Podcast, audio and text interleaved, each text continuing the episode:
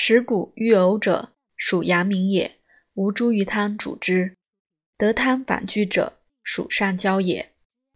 无茱萸汤方：无茱萸一升，人参三两，生姜六两，大枣十二枚。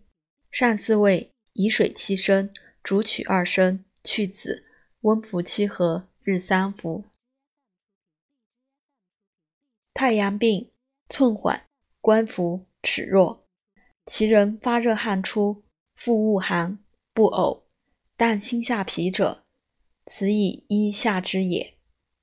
如其不下者，病人不恶寒而咳者，此转属阳明也。小便数者，大便必硬，不更衣十日，无所图也。可欲饮水，少少与之，水停心下。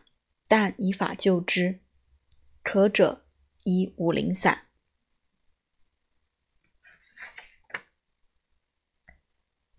脉阳微而汗出少者，为自和也；汗出多者，为太过。阳脉时，因发其汗；出多者，亦为太过。太过为阳绝于里，亡津液，大便应硬也。脉浮而恐，浮为阳，恐为阴。浮恐相传，胃气生热，其阳则绝。夫阳脉浮而涩，浮则胃气强，涩则小便数。浮涩相传，大便则硬。其脾为曰麻仁丸主之。